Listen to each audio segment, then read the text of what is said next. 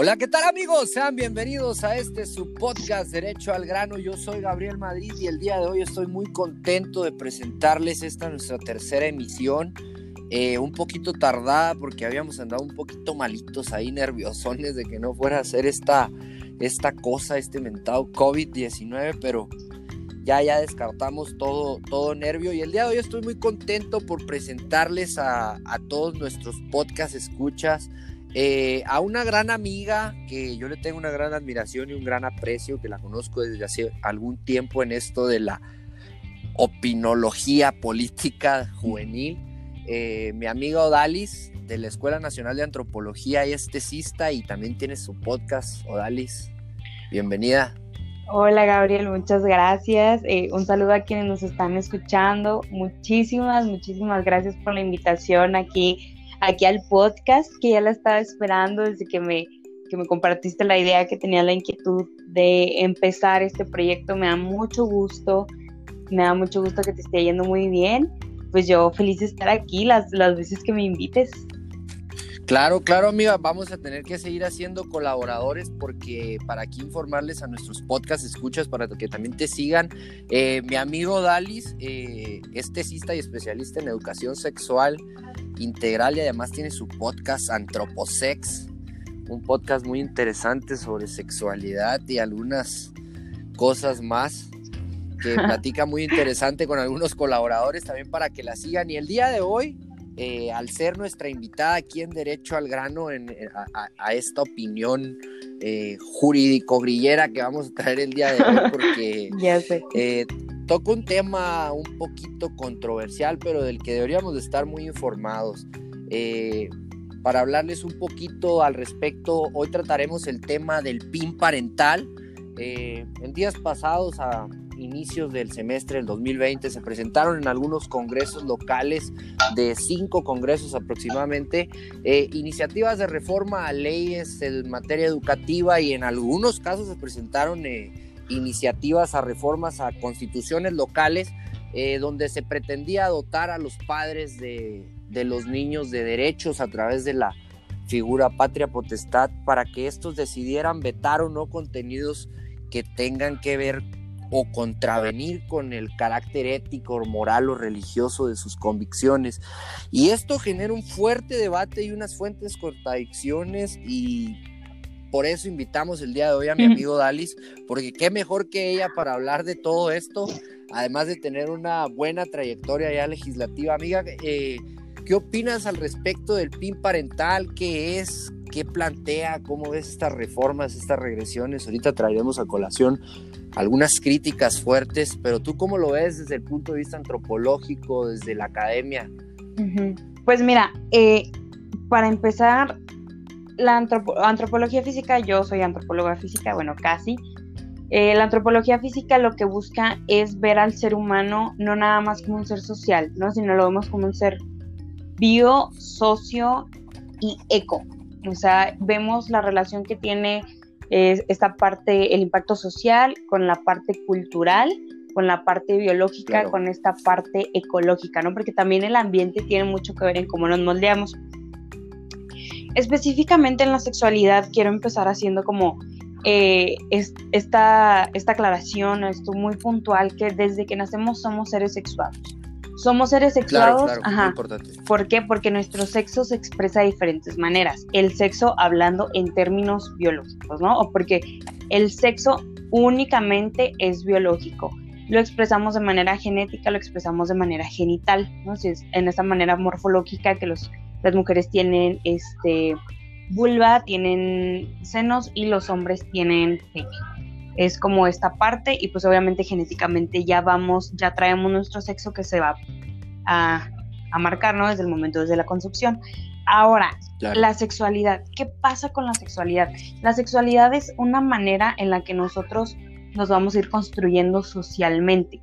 Nosotros la vemos, y yo desde lo personal soy gran partidaria, de que la sexualidad es una construcción social. ¿Por qué? Porque a lo largo del tiempo vas conociendo tu propia identidad, vas conociendo qué te gusta, qué no te gusta, vas teniendo tal vez ciertos fetiches o ciertas atracciones que se van a ir moldeando. experiencias. Y experiencias también, que, va, que todo, todo, todo este conjunto de cosas que es como un pastel, hagan de cuenta que es un pastelón, entonces todos estos ingredientes que tú le pones, que te dan, te dan el pastel, te dan el producto final, y al final de cuentas, pues eso es la sexualidad, es una mezcla que se va a ir haciendo con las partes de, de todo lo que ya mencionamos.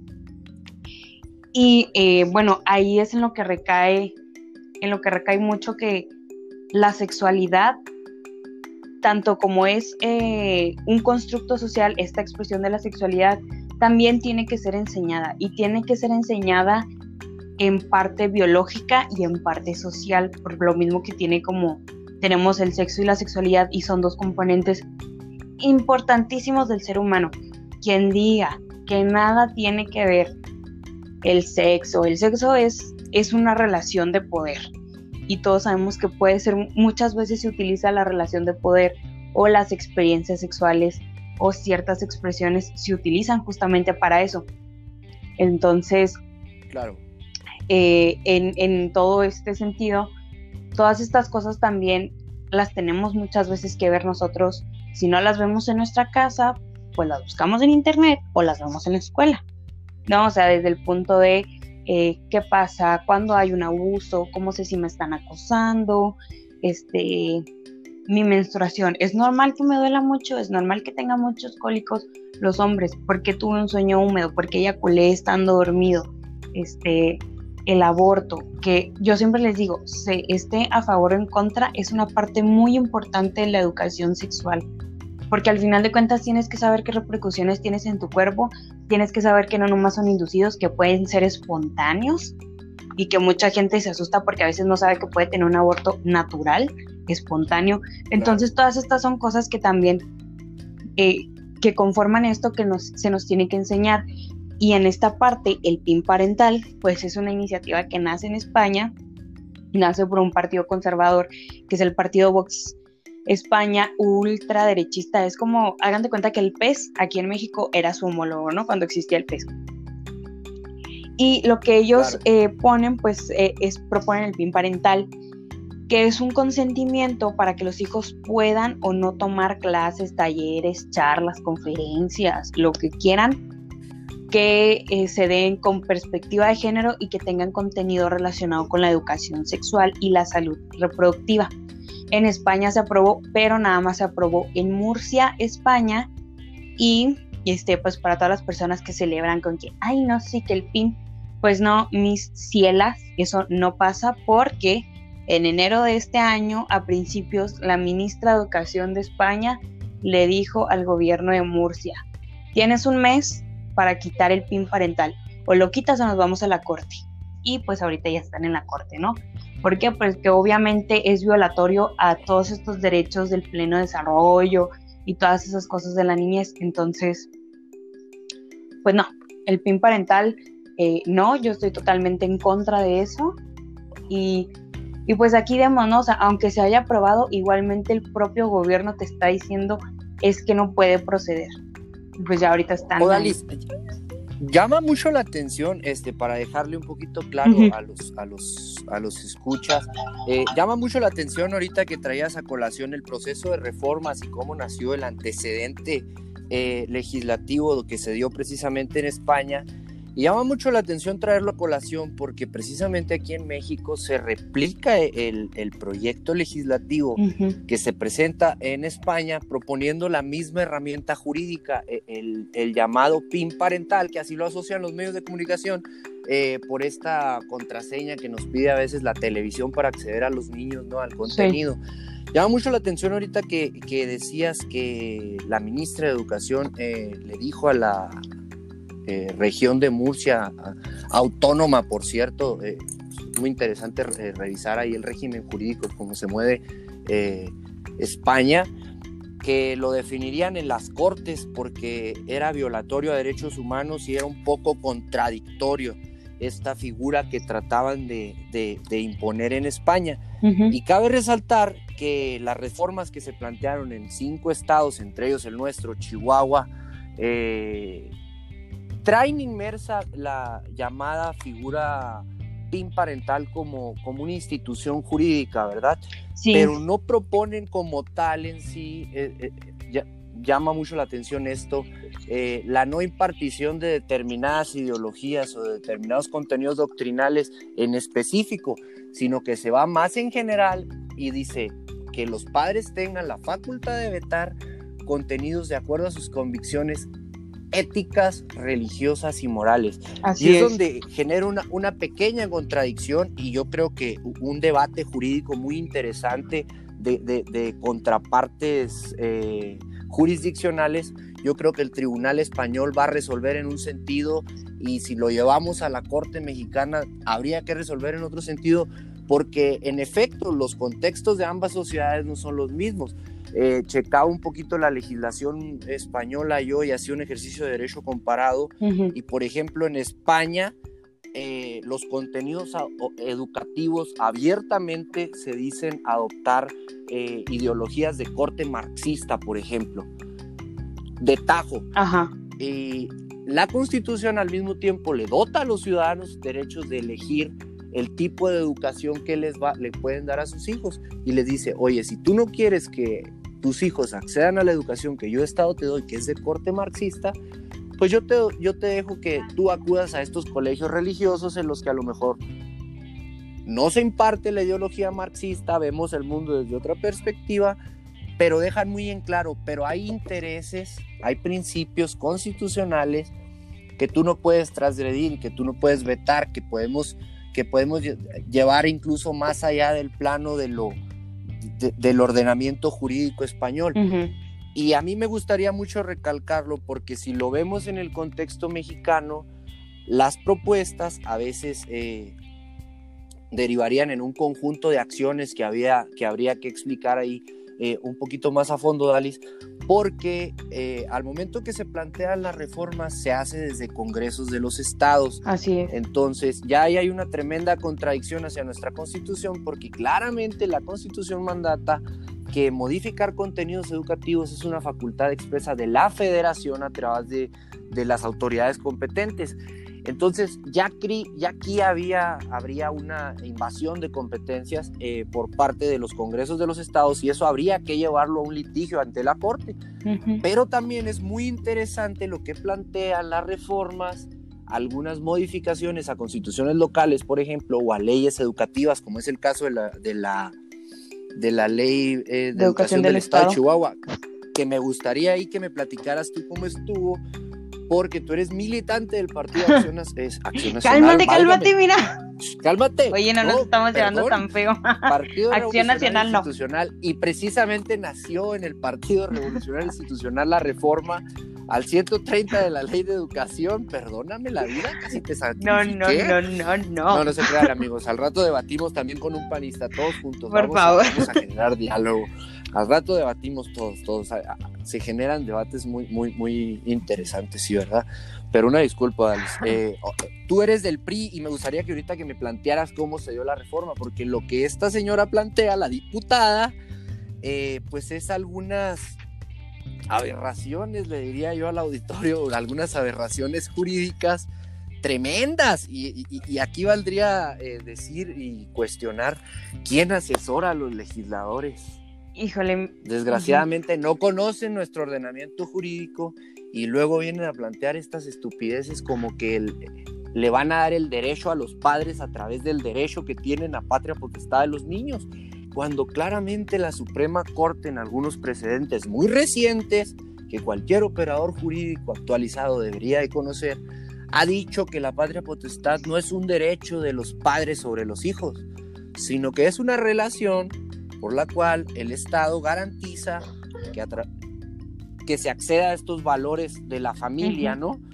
Y es aquí donde chocan algunos derechos que los podríamos traer a, al litigio en la Suprema Corte que viene, que viene siendo una contradicción tremenda a los derechos humanos, porque básicamente nos está diciendo que los papás, si ellos creen que está mal que los niños sean educados bajo perspectiva de género, que es una figura eh, importantísima que, de la que luego hablaremos también, eh, estarían cometiendo una grave regresión a los derechos humanos de los niños, porque precisamente eh, una de las finalidades que deberían de pelear tanto los partidos políticos o, DALIS como en las instituciones, los congresos, es eh, proteger los derechos humanos en la medida más amplia. Entonces, aquí ya les estaríamos restringiendo a los niños a que accedieran a contenidos, como tú dices, que son de índole social, que son de índole ético, inherente a la persona ¿Qué me dirías ahí con lo que planteó eh, eh, eh, esta integrante del Partido Revolucionario Institucional, esta diputada? Porque sí, dile, escúchalos. ¿Quién las asesora? Porque proponen cada aberración. ¿Cómo se dio todo esto? Pues mira, inicialmente ella no pertenecía al PRI. ella claro.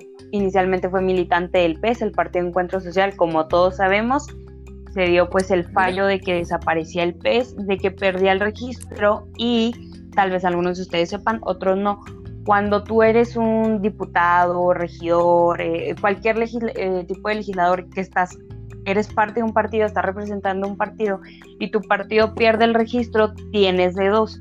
Una, te quedas como eh, pues legislador, vaya, independiente, en este caso Marisela se puede haber quedado como legisladora independiente, o se adhiere a una fracción parlamentaria. Ella fue por 20 años presidenta seccional del PRI en Juárez y fue regidora por el PRI. Eh, Corte priista entonces, eso que ni qué. Ajá, dejó de serlo, ella es evangélica, eh, en eso sí quiero recargar. Ah, muy importante señalarlo, ¿eh? Sí, y, y ahora sí, como voy justamente a ese punto, ella es evangélica, entonces se crea el PES, obviamente abandona el PRI porque el PES va muchísimo más de acuerdo con sus ideas, totalmente válido, con sus ideas de corte muy religioso y conservador. Cuando desaparece el PES, pues dice, regreso de donde siempre he sido, ¿no? Entonces se adhirió el PRI. Y yo estaba justo ahí cuando dimos en los medios, estaba en el Congreso que Marisela se adhería y una de las cosas que ella pidió para adherirse era tener una agenda pro vida y pro familia, cuando nuestro presidente nacional, Alejandro Moreno Cárdenas, Alito, mejor conocido como Alito, Alito dijo... Alito. pues el PRI ahora sí que eh, con las agendas legislativas y conforme lo dicta el CEN, se supone que debe tener una agenda que esté buscando la protección de tanto de los derechos humanos de los adultos como de los niños y adolescentes y eh, el hecho de que Marisela se adhiriera, pues fue desde ahí como que es totalmente violatorio, ¿no? A lo que dice nuestro presidente, porque ellos, eh, pues, creen, yo creo, creen buscarlo, eh, buscar ese bienestar, pero lo buscan desde un fanatismo muy religioso y sumamente subjetivo. Ahora, ella es... Que transgrede todo. Ajá, es sumamente transgresor. Ella es abogada y tiene... Valga. De los dos asesores que tiene, uno exactamente. uno, exactamente uno exactamente no sé, no sé qué hace y el otro es como una especie de pastor. Entonces, este pastor evangélico, por cierto, como bien sabemos, los grupos religiosos y específicamente los evangélicos están tomando mucho protagonismo ah, en la escena política internacional y ahora actualmente en la nacional. nacional. Ajá. Y quiero, vale ponerle un debate algún día exclusivamente a eso, mira. Quiero contarles, eh, pues ahora sí que una anécdota, ¿no? Que me pasó, pues yo estoy en el Congreso, en el PRI, digo ya que se ha estado mencionando. ¡Eh, eh! Y... Ahí le ponemos unos efectos. Una de las veces, pues me dijeron de que no vamos a ir a un evento, tal, tal, van a ir diputados, ándale, pues está bien, total, llegamos al evento y yo ese día iba saliendo de la, de la biblioteca de mi escuela. Este, pues quienes no saben, la escuela de antropología está ahí en la Zarco, por la estación de bomberos. Entonces eh, salgo yo con mis libritos de... Derecho al grano, al grano, al grano. Espérate, salgo yo con mis libros para mi, mi, marco teórico de la tesis, el primer capítulo, de nuevas masculinidades, género y así, ¿no? Un chorro de temas.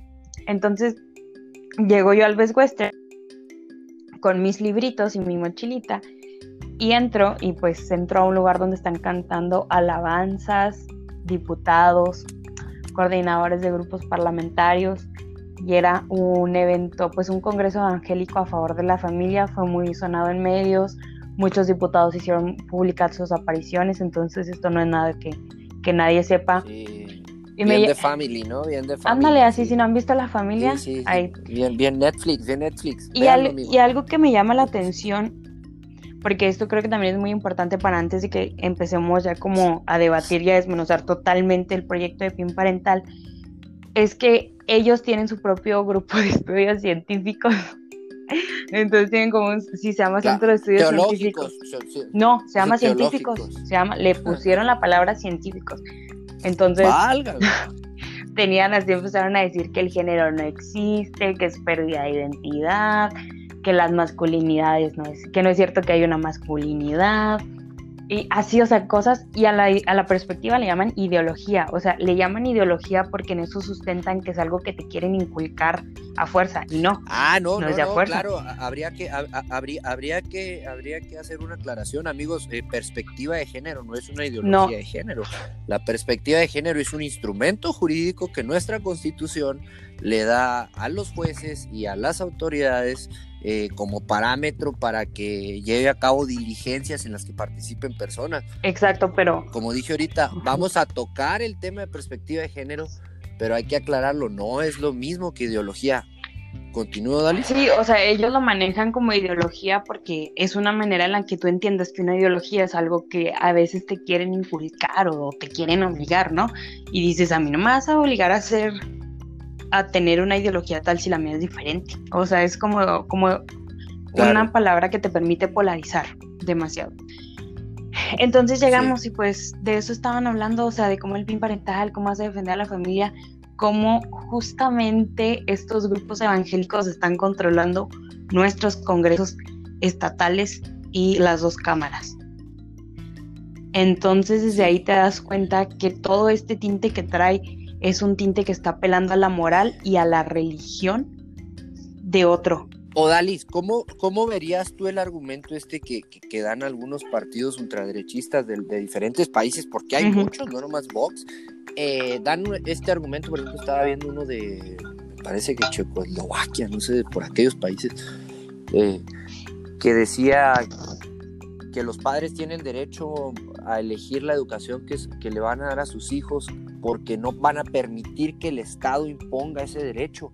¿Cómo lo ves? Que, es, que, que, no está el Estado encima, o sea, ellos quieren, creen que el Estado va a adoctrinar o qué opinas? Ay, mira, pues, porque claramente ellos dicen que, pretenden vetar eh, y restringir el acceso a programas eh, de ideología de género, de perspectiva de género, de enfermedades de transmisión sexual, como tú decías, eh, todo lo que tenga que ver con una salud, eh, eh, educación sexual integral, que, que, como nos decías ahorita abarca temas grandísimos como embarazo adolescente, aborto, medios anticonceptivos.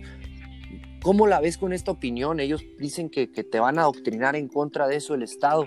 Mira, esto, y para como marcar el antecedente, esto es como una polarización eh, una lucha, como lo llaman, que se ha venido dando desde hace muchos años.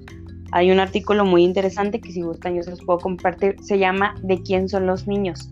Y es de una historiadora del Colmex, que ahorita, el Colegio de México, que ahorita se me fue la palabra, el artículo es del año pasado, justamente, y ella habla de cómo empieza todo esto. En 1932, Narciso Basol, el entonces secretario de Educación Pública, dice, pues se me anda antojando hacer la educación sexual obligatoria y que lo pone.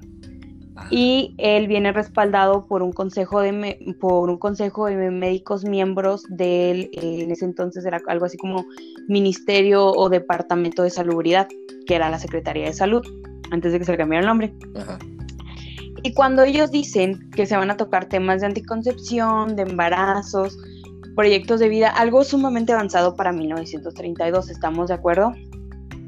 Luego, luego salen otra vez estos grupos ultraderechas, sumamente conservadores, y salen a decir, no lo queremos, van el Estado va a adoctrinar a nuestros niños.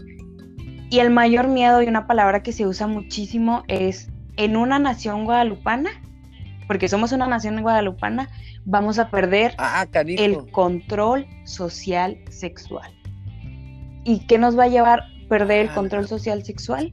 Nos va a llevar a tener niños homosexuales, a tener embarazos, prostitución, adicciones, criminalidad, vas a terminar con la familia, vas a dañar tus relaciones afectivas.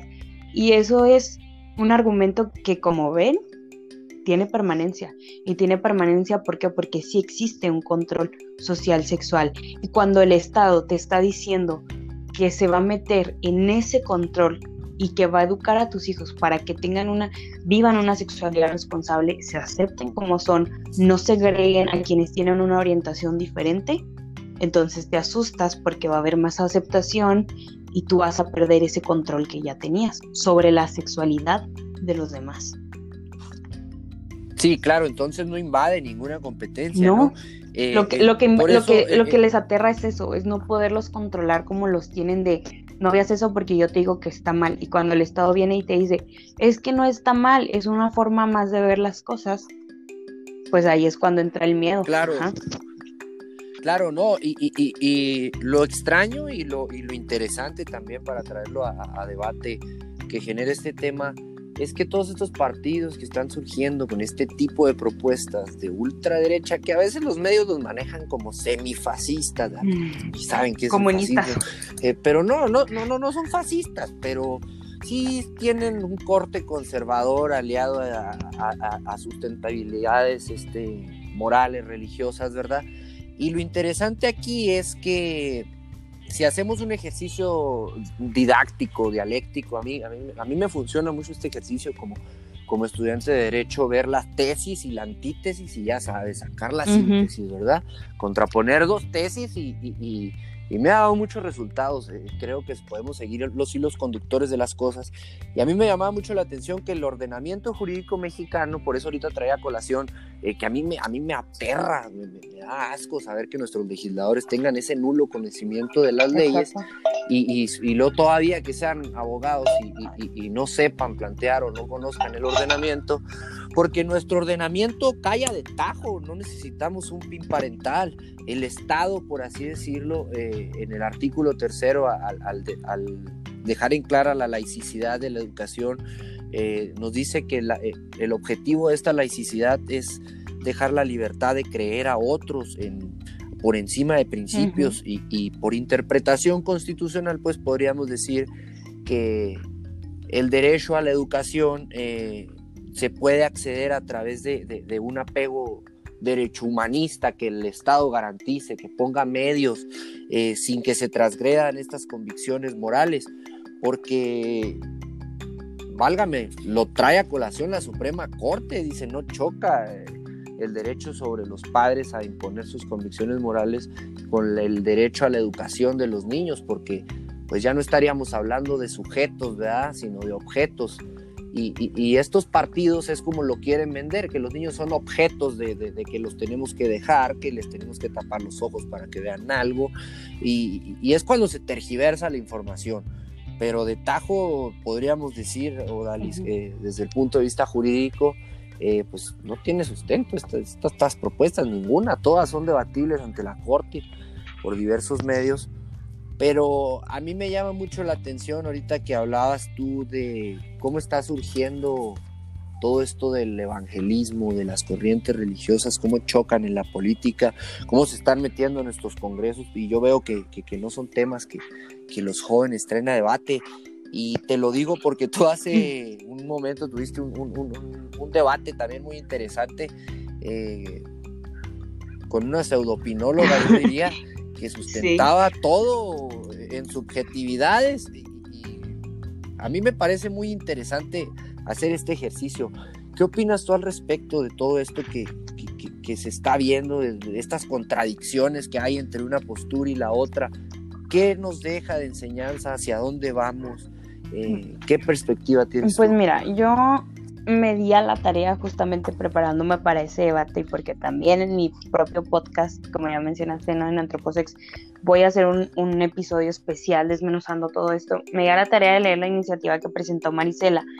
Entonces, eh, leyéndola y revisándola, encuentro, tal como dices, o sea, muchas contradicciones. La propia exposición de motivos, de motivos, perdón, que usa ella y el lenguaje que usa para escribirlo, o sea, te está hablando, por ejemplo, usa palabras como actos de barbarie ultrajantes para la conciencia de la humanidad.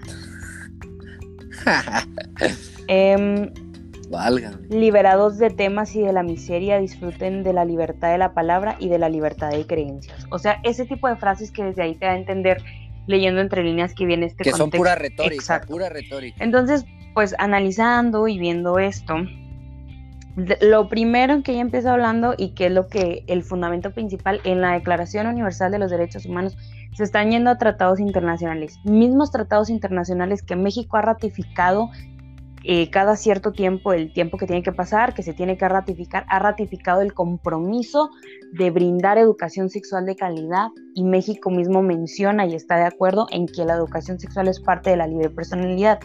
Entonces ellos dicen que el numeral 2 del artículo 26 de esta Declaración Universal, pues se apela al desarrollo pleno de la personalidad. ¿Y qué es parte de este pleno desarrollo? Bueno, la educación sexual, algo que tú estás pidiendo y que se quite. o sea, desde esas cosas como que está bien contradictorio, ¿no? Claro, no, qué bueno que lo traes a colación, Odalis, mira, porque eh, ahorita me, parece muy interesante ahorita que tocas el, artículo 26, ¿verdad?, de la Convención Americana de Derechos Humanos. En efecto, este, estamos hablando ya de, materia jurídica que nos viene a decir básicamente que el Estado tiene que garantizar que todos los niños y niñas eh, en ejercicio de sus derechos que les dota el 3 constitucional puedan acceder a información de educación sexual integral que tenga que ver con todo esto que, que, nos decías ahorita que pasa y que estos prejuicios, que les permita a ellos eh, el pleno esparcimiento eh, en su niñez. Y ahorita que traías a colación ahí la fracción segunda del 26, eh, precisamente es donde estaría la litis de todo esto que estamos platicando, si lo traemos a materia jurídica, porque nuestros jueces al momento de, de resolver una sentencia, bien iban a poder apelar al artículo tercero constitucional o iban a apelar a este, a, este 26, eh, porque precisamente el Estado mexicano tiene la obligación de dotar los mecanismos que se basen en, ciencias objetivas, que en, en una metodología crítica, que se someta a debate, que se someta a algunos consejos, y a mí me llama mucho la atención, Odalis, todo esto que dices, porque eh, las propuestas, yo leí ahorita la propuesta que, presentaba esta diputada que me dices del PRI, de aquí de Chihuahua, eh, tienen una retórica incendiante, eso sí, ¿verdad? Porque ligan ahí unas aberraciones jurídicas muy importantes y ellos básicamente tratan a, los padres como sujetos que, que tienen un derecho sobre los niños y que estos niños eh, tienen que ser objetos que, a los cuales les tutele sus derechos su papi y no. Eh, la Suprema Corte ha sido muy tajante en alguna jurisprudencia por ahí, en el amparo en revisión 115 eh, diagonal 2010 me parece, la Suprema Corte dijo que los derechos educativos, los derechos que se le da a los niños, niñas y adolescentes en el artículo tercero constitucional, no deben verse como materia de derecho privado, sino como derecho social. Y en el derecho social el Estado tiene el deber, eh, ahora sí que como dices, internacional de garantizar que todos accedan a la información eh, de educación sexual integral. Y la Suprema Corte claramente nos dice un concepto así hermoso que a mí me pareció eh, precioso, que se dice, siempre que un derecho en materia educativa se gane, es una posición jurídica definitiva, dice. Claro. De ahí, Totalmente para de acuerdo. no podemos regresarnos. De ahí eh, nace el principio de progresividad que tutela todo este bloque de constitucionalidad que rige nuestro ordenamiento y que desde luego está sustentado en la, en, la, Convención Americana de Derechos Humanos porque eh, también se presta para un gran debate, pues ya no solo estamos hablando que que, eh, el acceso a esta educación sexual integral la protege nuestra constitución, sino que la protegen acuerdos internacionales, tratados de los que México es parte y que desde luego ya tenemos algunos años, como tú nos decías ahorita, eh, eh, incursionando en el tema. Válgame, suena extraño que haya grupos, porque no es toda la sociedad, eso hay que dejarlo claro, que apoyen, impulsen estas agendas legislativas. Pues mira, es, una tremenda, tremenda aberración. Déjame decirte que a mí la señora en el debate me dijo que no podíamos legislar con minorías, ¿eh? entonces eh, esos grupos pues son minoría. Así que... Son minoría. Y con lo que mencionas me llama mucho la atención porque justamente eh, la secretaria de Gobernación, Olga Sánchez Cordero, en el comunicado que emite Segov hablando sobre, bueno, pidiendo a los congresos, ¿no? Que obviamente no se apruebe, en uno de los derechos violatorios es justamente este, el de no regresión y aquí lo tengo. Sí, el principio de, progresividad, y no regresión de los, derechos. Es un principio, es un principio. Sí, pues es de derechos y principios. Y algo que también me parece, claro. bien contradictorio, no, o sea, es que en serio, si la leen a fondo, a fondo, van a encontrar estas contradicciones. y me da mucha risa porque ellos eh, dicen que el Estado debe ofrecer una educación sustentada en principios científicos no en principios ideológicos. Y continúa y continúa, y algo que a mí me, me, me puede, ¿no? Me puede, y a la parte me escandaliza. te puede, te puede, te calienta, te calienta. Sí, sí me calienta. Es que si se van a la página 4 les va a decir, ya aquí lo tengo obligado en el segundo párrafo. y se los voy a leer. En este sentido y en virtud de que existen leyes que recientemente han aprobado para obligar, o sea, y fíjense el lenguaje que usan, es un lenguaje que te provoca para decir, a mí no me vas a estar obligando a nada, a mi hijo no lo vas a obligar a nada, a recibir a los niños educación con perspectiva de género y demás materias que no gozan de estudios científicos que prueben su validez. Y esto sí me calienta, o sea, me calienta bien cañón, porque, a ver, hay instituto, el Instituto Nacional de Salud Pública, tenemos la Escuela Nacional de Antropología e Historia, el Instituto Nacional de Antropología e Historia, el Colegio de México, la Escuela de Antropología e Historia del Norte de México, UNAM, el Instituto de Investigaciones Antropológicas de la UNAM, el Colegio de la Frontera Norte, CONAPRED, Comisiones de Derechos Humanos, el Centro de Estudios de Antropología, Género y Sexualidad, Marinela Mian, Milano. Entonces, y etcétera, ¿no? El Instituto Mexicano de Sociología, todos haciendo investigación y no me puedes venir a decir que estas instituciones tan grandes, muchas de ellas donde nace la ciencia social, donde nace y se exporta la investigación, no me puedes venir a decir que no tiene validez. Perdóname, pero son más válidos que tu discurso de Diosito, sinceramente. O sea, no. Exacto, sí, Odalis, qué bueno que lo, traes ahorita a, debate, ¿verdad? Porque que todas estas propuestas de las que me estás hablando, y exacto, si checas las páginas y, los antecedentes de los que traen, pues es pura retórica, retórica incendiante, y que no se sustenta en realidad en muchos principios debatibles desde el punto de vista derecho humanista. Pero si nos vamos a un plano internacional, en algunos países, en el nuestro no cabría este debate porque obviamente no es políticamente correcto cuestionar eh, la validez de, una perspectiva derecho humanista, ¿verdad? Pero en algunos eh, ordenamientos del mundo, en algunas partes del mundo, es muy debatible eh, al momento de llegar a las cortes constitucionales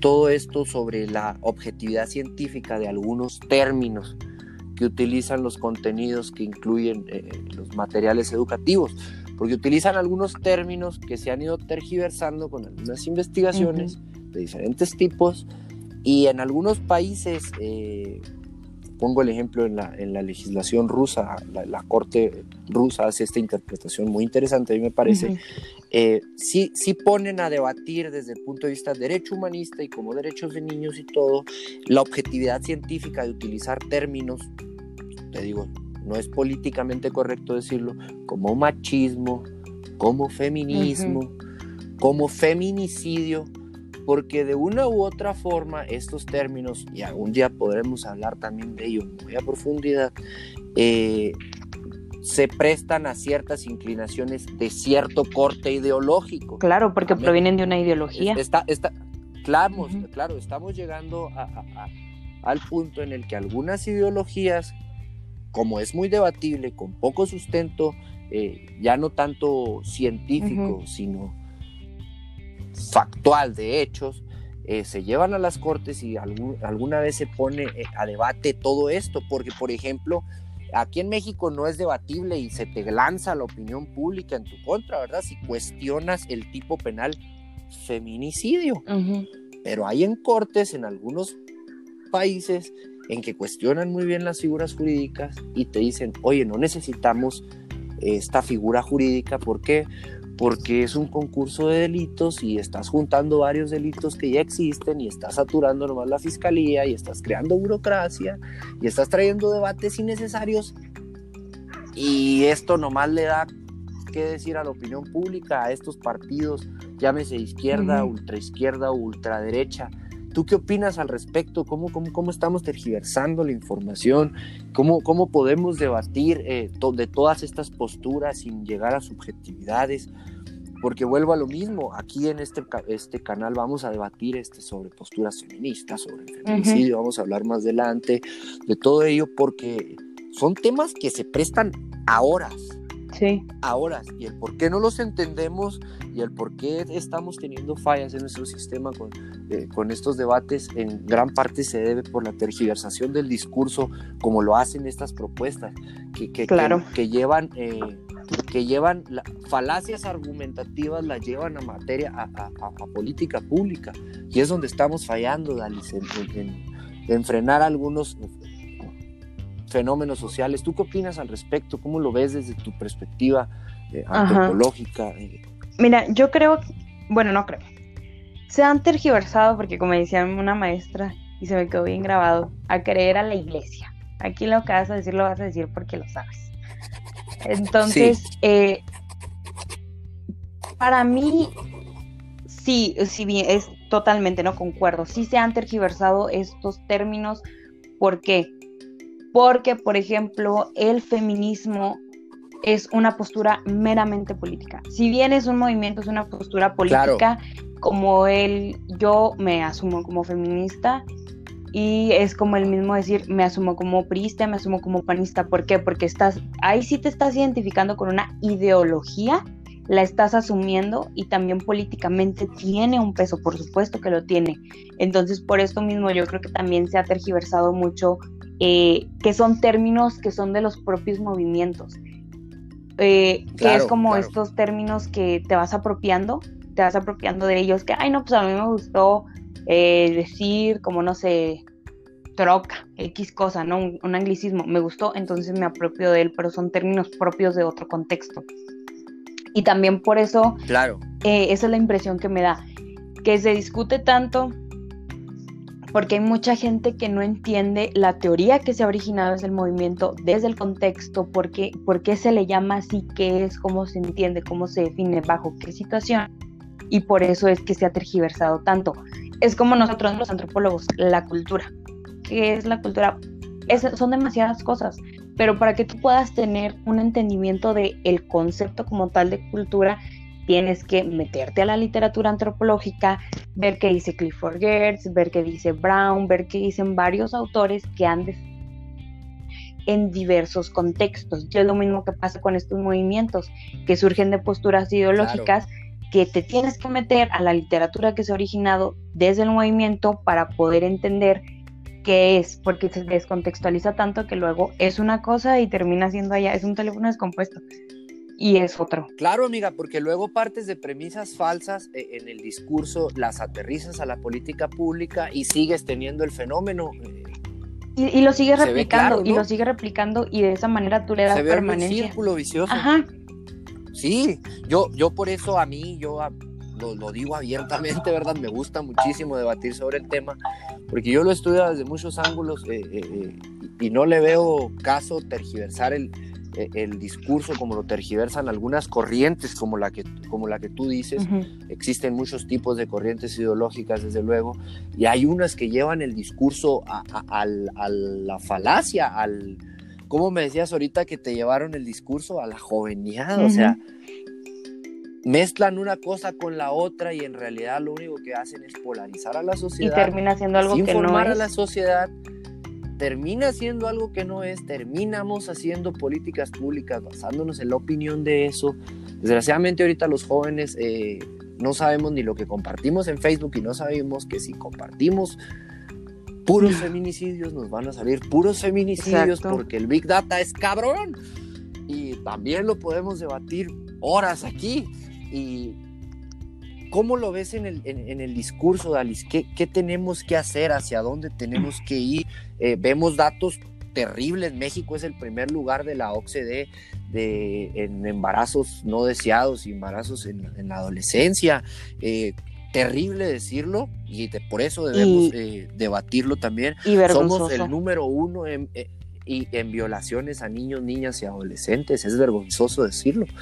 Eh, más de 4.5 millones de niñas y niños son violados cada año y el 27% lo hace por familiares porque no conocen el lenguaje que se utiliza, el tutu caca, tócale. Es que desde ahí esto... ¿Qué nos falta? Ah, porque mira, no le llamas a las cosas por su nombre. Las cosas se le tienen que llamar como son. Así se te haga que suena eh, muy fuerte decir esto se llama pene, esto se llama vagina. Le tienes que decir, o sea, porque cuando el niño diga, es que vi su gusanito, y tú, güey, pues ¿cuál gusanito? O sea, puedes ver un gusanito en la calle, ¿no? No, no, no, en materia pericial se presta para subjetividades. No puedes enjuiciar eso, por eso. Exacto, por, eso, tenemos a tanto hay que, hay que llamar las cosas. Son. Ahora, otra cosa que sale, y aquí creo que sí me voy a extender bastante. Otra cosa que, que me salta mucho a esta iniciativa y aquí sí te puedo decir, concuerdo totalmente en lo que dice. Dice que los talleres de sexualidad impartidos en los colegios han demostrado un fracaso durante más de 20 años y no podría estar más de acuerdo con esa oración. ¿Por qué? Porque efectivamente ha fallado. México tiene una educación sexual sumamente eficiente, Chihuahua ni se diga. ¿Por qué? Porque es un estado mocho, es un estado conservador, donde tira la piedra y esconde la mano. dices, ay no, no, no, no, o sea, ¿cómo? Virgen hasta el matrimonio, pero ándale, la doña se casó a los 16 y tuvo ocho chamacos, güey, seguiditos, todos. Exacto. Entonces dices, no, o sea, necesitamos educación sexual, porque ha fallado, y es lo que yo le digo, y justamente lo que, la hipótesis en mi tesis es, si falla la educación sexual, al menos en la ciudad de Chihuahua, es porque nadie escucha, no escuchan. Y ahora sí les digo, como los memes, ¿alguien quiere escuchar a los chavos? ¿Alguien quiere saber qué piensan. Lo, reducimos al muy mínimo el, tema y es sumamente de, importancia porque, porque es, es, es, preventivo. Exacto. Afrontamos al problema desde sus causas y dejemos, dejamos de atacar al problema solo dividiendo como, ¿quién mató a la niña? El machismo. No, güey, no la mató el machismo la mataron algunas otras cosas y por lo mismo que no sabemos llamarle a esas cosas como lo que fue, como que la acosaba, como que la hizo abortar, como que no le daba métodos anticonceptivos. Entonces tenemos todos estos fenómenos porque partimos precisamente de esto que decimos, Alice, de, premisas falsas en el discurso. Exacto. Como me decías tú, a, aprenderle a llamarle a las cosas por lo que son. Eso es una, una, una educación sexual integral. En México ¿Cómo estamos? Estoy yo de acuerdo, ahora sí que voy a decir una frase como las que salen ahí en el Face, dije a mi, mi abuelita. Eh, no es lo mismo la educación sexual que se da en Chihuahua capital que en San Pedro Garza García, Nuevo León, o la que se da allá en San Cristóbal de las Casas, Oaxaca. Eh, eh, ¿Qué opinas al respecto? Mira, vemos que México tiene, somos de comunidades indígenas, de mestizos, de norteamericanos, ¿Cómo lo ves en ese aspecto? Mira, en ese sentido, y yo hay algo que obviamente creo que en, esta parte yo siento que mi, formación antropológica ha influido mucho. A mí me molesta tanto, tanto que quieran llegar y, y justo es algo que se menciona en el programa estatal de prevención de embarazo adolescente del gobierno de Chihuahua, que es el, es el programa que propone el actual gobierno de Don Corral, el señor Bigotes, que te dice, bueno, es que tú llegas con los indígenas y, diles que no, que no se embaracen las chavitas a los 14 años.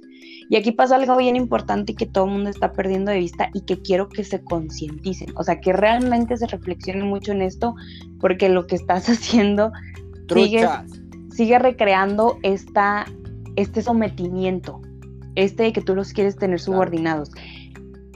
Dentro de muchas comunidades indígenas la adolescencia, si bien es un proceso biológico, también es un término social. Y esto es bien importante también que lo tengamos en cuenta. La niñez ah, biológicamente dura ciertas cosas. La pubertad, nomás para que se den un cáliz, la pubertad biológica dura dos semanas. Dos semanas y pasas directo, que es el momento en el que tienes la menstruación, tienes el sueño húmedo y automáticamente brincas a la adolescencia. Es un periodo muy cortito. Y la adolescencia nosotros la tenemos igual hasta cierto punto biológicamente, hasta cierta edad y luego ya brincamos. Pero socialmente lo vemos como, ah, es que está chavo y es que está joven. Y desde ahí los, eh, en este caso muy, muy particular de los tarumaras, ellos no tienen la adolescencia. Dejas de ser niño, ya trabajas ya eso y automáticamente eres un adulto. Entonces, ¿por qué tú vas a llegar a cambiar esta concepción social de años y les vas a decir, a ver, desde tu privilegio, ojo, eh, desde tu privilegio, porque aquí sí hay un privilegio y hay una subordinación. Tú, porque eres, voy a usar comillas, el indito, el atrasadito, no te tienes que embarazar porque eres mujer, ok, y mucha gente me dice, pero tú cómo eres feminista y así. yo pues sí, güey, pero tampoco voy a llegar a decirle a alguien que está mal la cultura y la ideología bajo la que has crecido, si esa persona no puede concebir. Si no conoces otra. Y no lo puede concebir, y para ellos realmente es algo que no existe, es como le hace decir a un ateo, no, mijito, tú vas a creer en Dios, ¿por qué? Porque ellos no pueden concebir esa existencia.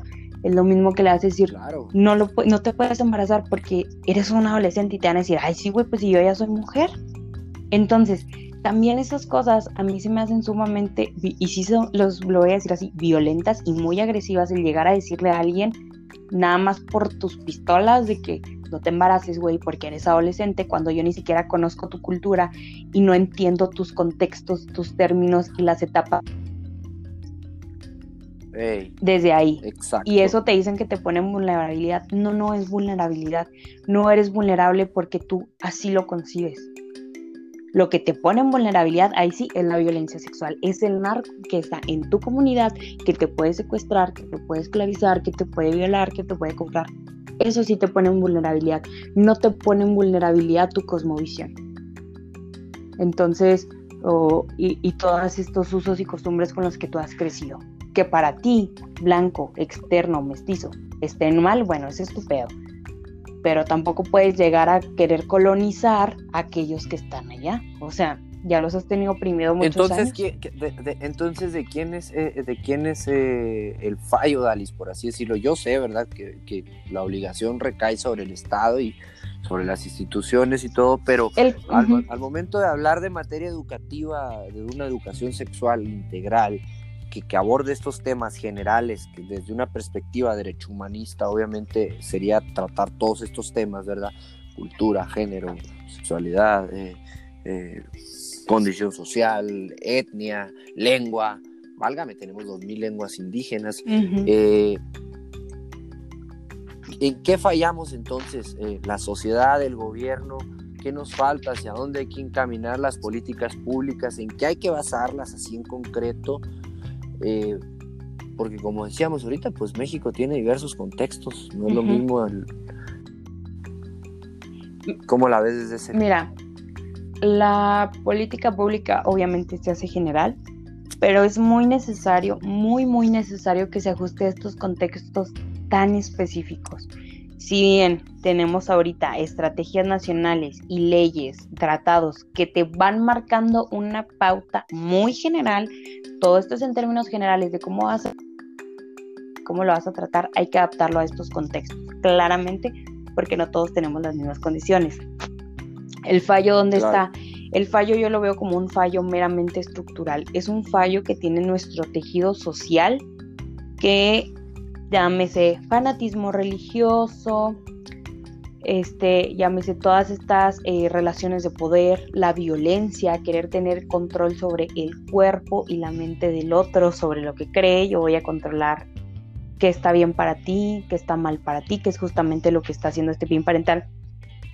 Ojo, todos sabemos que los padres nos protegen y nos y buscan lo mejor, claro, pero tampoco los vas a meter en una burbuja de, en una burbuja así de cristal, como está pretendiendo el PIN parental, porque si tú se los prohíbes, ellos tienen celular y ellos lo van a buscar en el celular. Claro, Y si no, se van a ir a un ciber y ahí lo van a buscar. ¿Y dónde se van a educar? Se van a educar en la pornografía y en cosas así. Entonces, si hay un fallo estructural muy fuerte, muy, muy, muy fuerte, y este mismo fallo estructural es el que nos dice, bueno, si no lo puedo arreglar yo como sociedad, que lo arregle el gobierno.